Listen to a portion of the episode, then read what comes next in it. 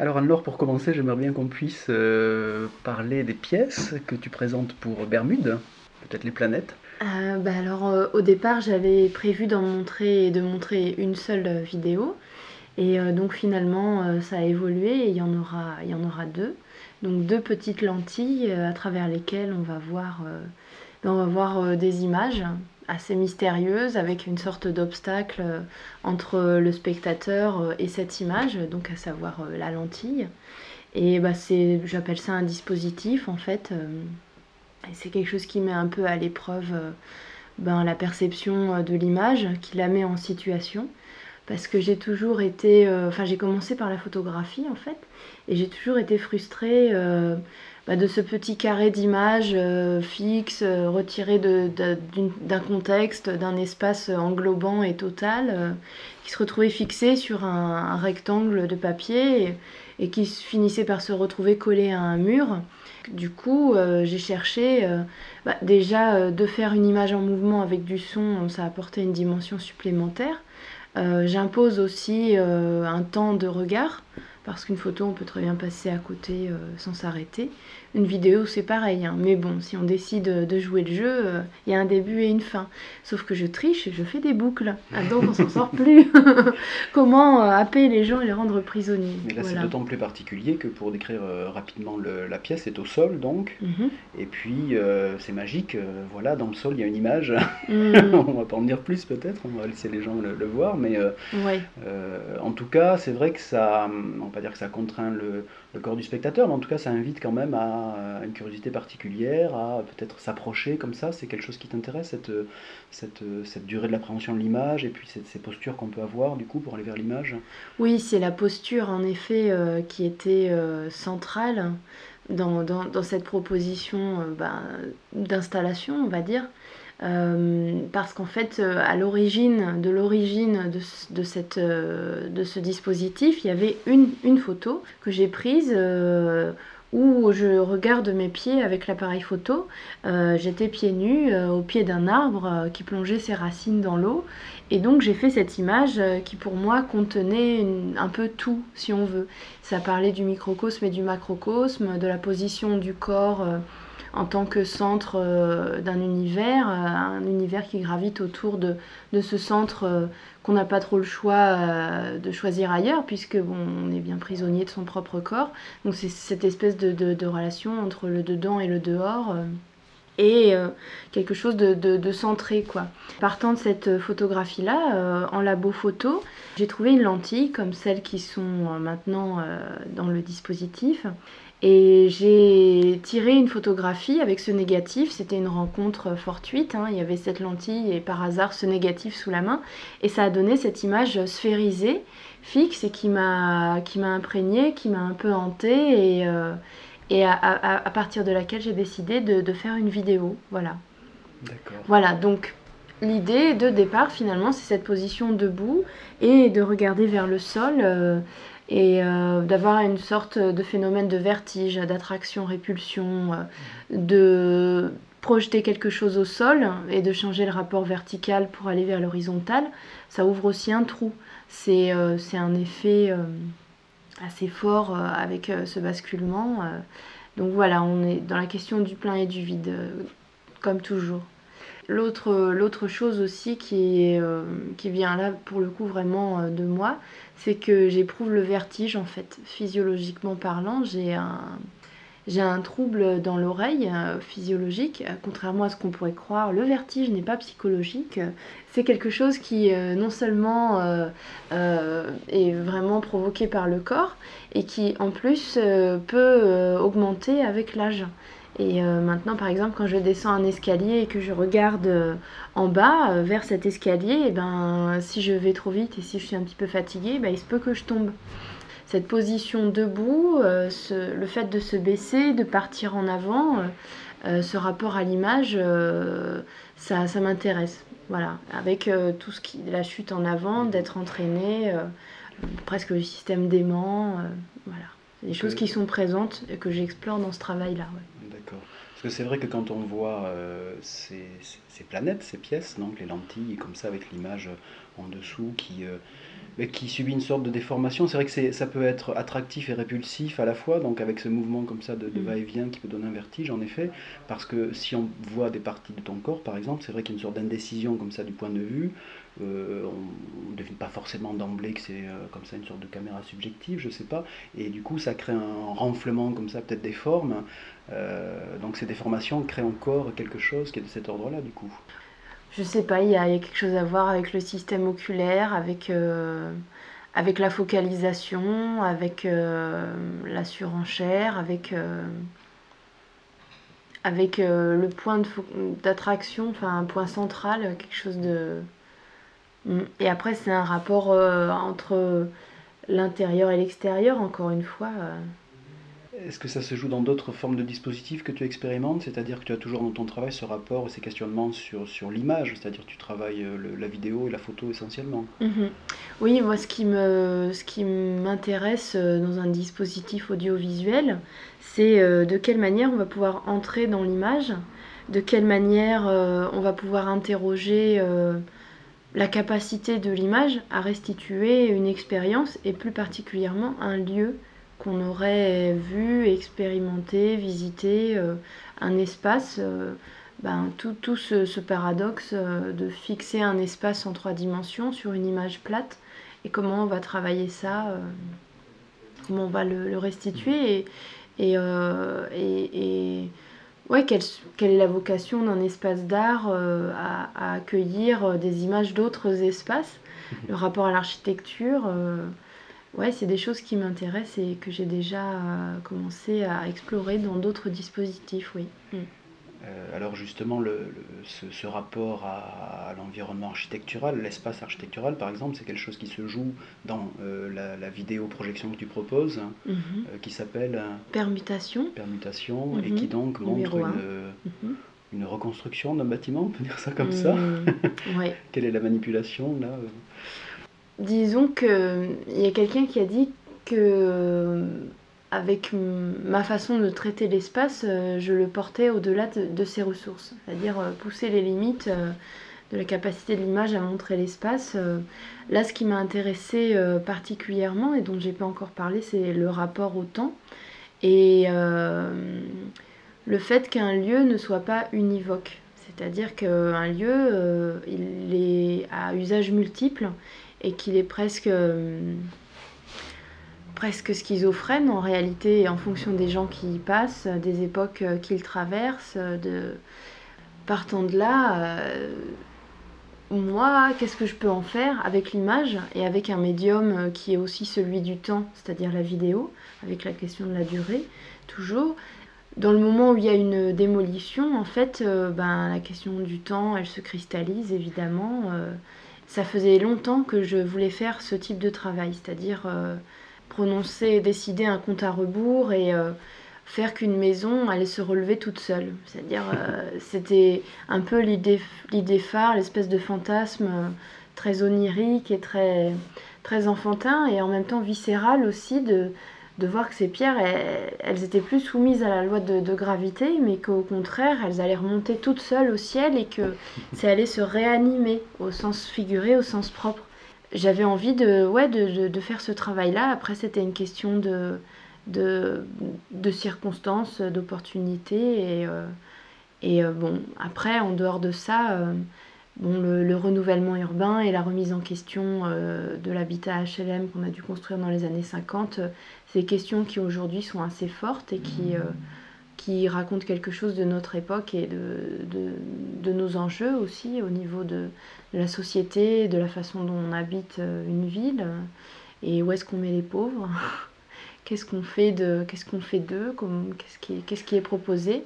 Et donc euh, je pense que c'est un enfin je pense que c'était important de, fixer aussi cette ce phénomène là mmh. voilà parce que j'aurais pu imaginer de, filmer n'importe quoi finalement qui était en train de se faire démolir.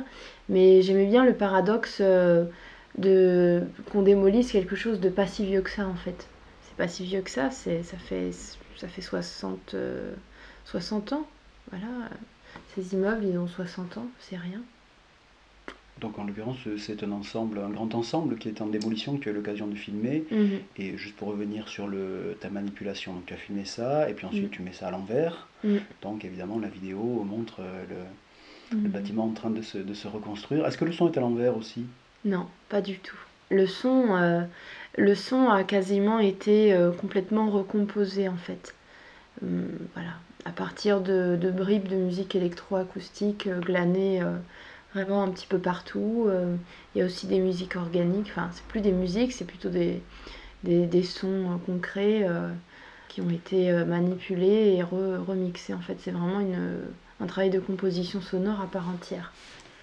Donc là, c'est euh, malgré tout une monobande, enfin, c'est-à-dire il y a un début et une fin, mais c'est quand même diffusé en boucle, c'est-à-dire on peut arriver à n'importe quel moment. euh, comment tu, Non, il y a qu'on puisse un- appréhender cette... Il y a un début et une fin, bien sûr. euh, bien sûr, il arrivera que beaucoup de gens arrivent au milieu de la vidéo, mais je pense que c'est pas très grave parce qu'on n'est pas sur des logiques narratives strictes euh, avec un début, euh, une amorce et un dénouement Mhm. et une chute. On n'est pas forcément là-dessus. euh, euh, mais L'histoire est simple, c'est-à-dire, euh, Mm. je sais pas, j'imagine qu'au début c'est un peu une de et puis ça devient un bâtiment. Je pense que, je pense que de toute manière, euh, on comprend assez vite que les images sont à l'envers et on comprend assez vite aussi euh, l'intention, mais qu'au bout d'un moment, les images finissent par raconter autre chose et qu'on n'est plus dans, on n'a plus besoin de voir le début ou la fin. C'est-à-dire que si j'avais vraiment voulu euh, qu'on parte du point zéro et qu'à la fin on ait l'immeuble en entier, parce qu'en réalité on le voit pas en entier, la dernière image euh, c'est un trou justement, c'est pas l'immeuble. Euh, si j'avais voulu ça, j'aurais fait un plan, j'aurais pu faire un plan fixe Oui, par exemple et ne pas ne jamais déplacer ma caméra. Euh, D'ailleurs, je l'ai fait dans une autre vidéo selon le même principe, mais là il y a un jeu différent, euh, un jeu spatial différent. Il y a trois images et euh, voilà euh, en parallèle. Mais euh, ouais, Donc finalement, plutôt qu'une narration, ça, ça peut inciter à une, une forme de contemplation, même si c'est assez violent finalement ce que ça montre. C'est vrai qu'une destruction, Mm. une reconstruction, bon, euh, Mm. mais j'imagine que ça laisse assez de temps pour qu'on puisse aussi penser à toutes ces, toutes ces histoires des gens qui ont vécu là, justement, enfin ce propos un petit peu social que tu commençais à développer tout à l'heure. hein. Enfin, Mm. c'est- Est-ce que c'est c'est quelque chose dans l'ensemble de ton travail qui, euh, qui est important, ça, cette dimension peut-être du pittoresque ou de, du vécu des, des- des lieux? Qu'est-ce que tu en fais finalement? Comment tu photographies, comment tu filmes ces lieux-là? Il y a Hum, cette question de la ruine qui, qui vient souvent dans ton travail. Là, en l'occurrence, c'est une ruine un petit peu anticipée ou euh, enfin, Mm. euh, des bâtiments un peu jetables en quelque sorte, comme ça. C'est hum, on peut chercher la ruine dans le modernisme. Comment ça, ouais. comment tu te promènes dans tout ça? Euh, bah là, il y a, il y a plusieurs, euh, plusieurs directions, mais euh, euh, je commencerai par parler de, ce qui me fait choisir un lieu, en fait, euh, plutôt qu'un autre. Euh, Pour commencer, je pense que ce qui m'intéresse, c'est des lieux qui sont porteurs d'une certaine charge, qui cristallisent des phénomènes de société, comme un travail que j'ai pu faire sur une usine désaffectée. qui était une très grosse usine et qui avait fait vivre toute une ville et, et les communes alentours, qui a été quasiment fermée en entier. Bon, ça c'était pareil, c'était. euh, Mais disons que je vais pas euh, m'attarder forcément sur les détails anecdotiques ou pittoresques ou purement documentaires euh, du lieu que je choisis. bien qu'il ait une histoire qui peut être parfois lourde et conséquente. Disons que c'est une base, c'est comme si c'était quelque chose qui était hautement porteur, hein, en fait, euh, qui, avait, qui produisait déjà du sens en soi. Et rien que le fait de choisir euh, cet, euh, cet endroit-là plutôt qu'un autre, c'est déjà, c'est déjà une- la mise en lumière d'un phénomène important. Et du coup, je pense que j'ai pas besoin, en tout cas, ma position, c'est pas de, de faire ce que pourrait faire un journaliste ou Mhm. de. Ouais. C'est plutôt cette charge qui va me porter aussi et qui va, qui va m'inciter à m'intéresser à cet endroit et à ressentir, euh, ben, à ressentir tout ce que ça peut porter. Je sais que c'est un peu flou ce que je raconte, mais je pense en même temps que, euh, que les autres peuvent comprendre euh, ce- Ouais, de quoi je parle. Moi, je, je, enfin, je comprends ça, comment dire, un petit peu comme si le lieu était, avec toutes ses charges émotionnelles, sociales, enfin toute son histoire, mm. t'apporter une sorte de matériau de départ comme ça, où là mm. tu, te dis, là je sens que je peux du coup, à mon tour, à partir de ce mm. matériau, proposer une expérience perceptive au, spectateur. Puisque si j'ai bien compris, souvent c'est cette question de se confronter physiquement aux images ou au son qui qui te un petit peu. Enfin, ouais. Euh, est-ce que tu as eu l'opportunité d'expérimenter diverses euh, comment dire, installations, de, divers dispositifs par rapport à ça? La projection vidéo ici, on a ce travail avec ces lentilles qui est assez particulier. Est-ce que hmm. bah, le... Il y a eu un travail comme ça, ben, ben, puisque j'ai commencé à en parler de, de cette, sur cette usine. Oui, comment tu l'as traduit du coup Alors, euh, en fait, c'était les anciens bureaux euh, de la direction euh, de cette usine, euh, donc des locaux administratifs qui avaient une architecture assez particulière, une très grande perspective avec des baies vitrées, un enchaînement de bureaux complètement transparents. Enfin, c'était vraiment un lieu assez beau, assez fort. et donc je suis arrivée là, ils avaient retiré tout le mobilier, mais il restait des, des traces comme ça, des feuilles mortes qui s'étaient engouffrées dans les coins, des il y avait un ficus aussi qu'ils avaient laissé là, euh, du petit mobilier de bureau qui traînait, des choses comme ça. Et, euh, en fait, j'avais envie, moi, de, euh, de, rester dans cette idée de processus, parce que c'est vrai que j'en ai pas forcément beaucoup parlé là avec toi, mais la question du processus, du passage du temps et de, du multi-usage du lieu et de tous les temps qui le traversent et qui à chaque fois laissent leurs traces et leurs charges, et ces charges s'additionnent. Voilà, c'est des choses qui m'intéressent et avec lesquels je travaille, mais avec mes propres outils. Donc la photographie, la superposition, l'ellipse, la manipulation du temps. Là, ce que j'ai simplement fait, c'est de, pour la première fois, je suis intervenue directement sur le site, pas simplement enregistrer et faire des prises de vue. Euh, j'ai peint en fait euh, tous les murs euh, de ce lieu en blanc. par phase et couches successives avec un pistolet à peinture qui faisait une vapeur de peinture en fait blanche et petit à petit, ça blanchissait de plus en plus. Et j'ai retiré au fur et à mesure euh, bah, les traces, les feuilles qui avaient été blanchies par une première phase de, euh, d'asperge, de, bombage au blanc. Et euh, voilà, donc tout, tout, ça, ça s'est vu retirer. Et finalement, l'espace est devenu comme virginal en fait. Comme s'il il était enveloppé à la fois dans un linceul et à la fois rendu de plus en plus abstrait. Donc en fait, on passait de quelque chose d'un peu morbide, un peu moisi, ces feuilles marron, là, les murs qui étaient blancs cassés jaunes, avec des, des, dégoulinures, des fuites d'eau, des choses comme ça. Petit à petit, cette chose-là commençait à se transformer et à, et aller vers le mythe en fait. C'est-à-dire, ah, cette usine à Fumel, autrefois, c'était ça. L'architecture dans les années 70, il y avait des bureaux en alvéole avec des baies vitrées comme ça. Voilà, donc c'était euh, ce passage-là. Il y a eu cinq images des différentes étapes de blanchiment, avec le même cadrage à chaque fois. J'ai fait une vidéo à partir de ces images en fondu enchaîné, et donc on voit la pièce qui blanchit toute seule, comme si c'était quelque chose de magique.